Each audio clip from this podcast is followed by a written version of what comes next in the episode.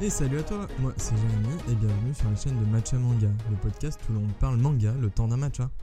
Aujourd'hui sera un épisode spécial météo manga. Donc en fait c'est la série dans laquelle je te parlerai de nouveautés, de mes lectures du moment, de mes découvertes, tout ça quoi. En gros c'est vraiment euh, pour, te, pour te présenter un, manga et te pousser à franchir le pas toi aussi. Aujourd'hui je vais te parler de Ken. Donc Ken tu le connais peut-être un petit peu plus sur, euh, sous le nom euh, de Ken le survivant.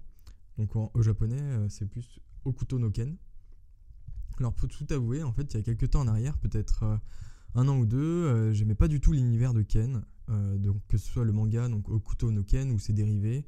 donc tu as la légende de Rao ou les trucs comme ça.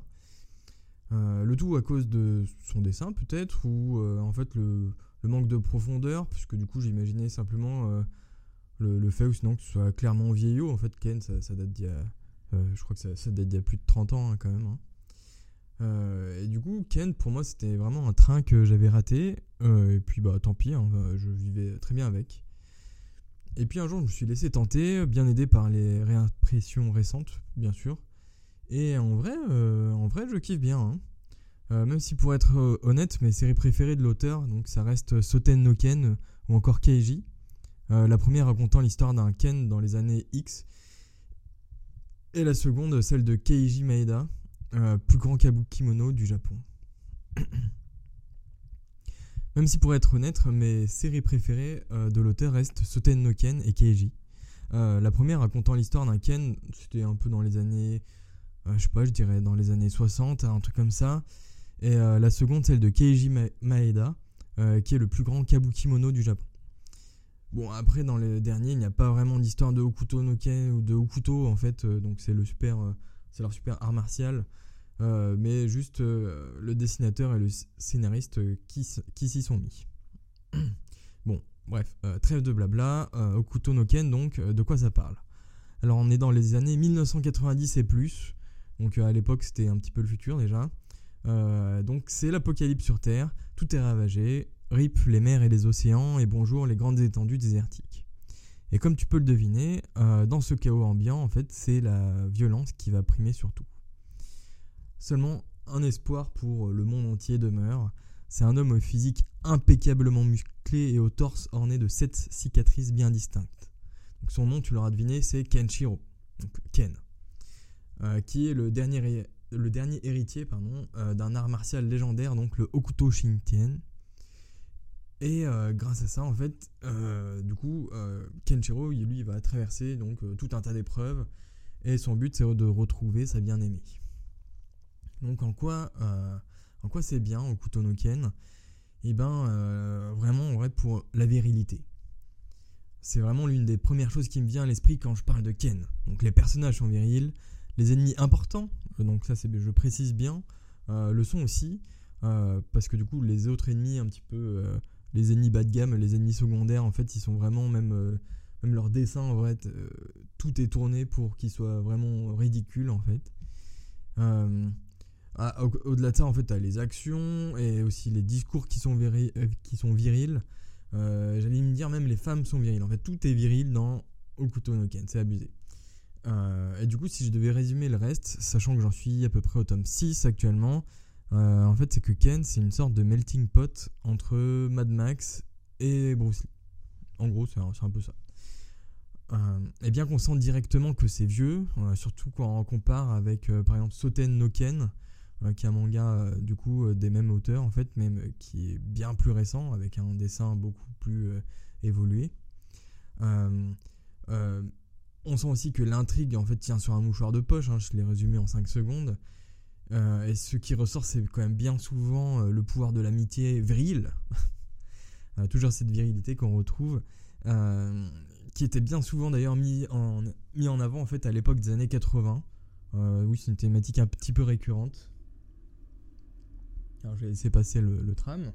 Voilà. Donc ce que je disais, c'est que du coup, la enfin, l'amitié virile, en fait, c'était quelque chose qui était vraiment bien mis en avant dans les années 80, 90. Euh, tu, tu retrouves ça donc euh, dans Okuto no Ken, tu peux le retrouver aussi dans euh, Les Chevaliers du Zodiaque, par exemple. au début de Dragon Ball aussi, où tu as Goku et Krillin qui sont vraiment en mode main dans la main, on va y arriver.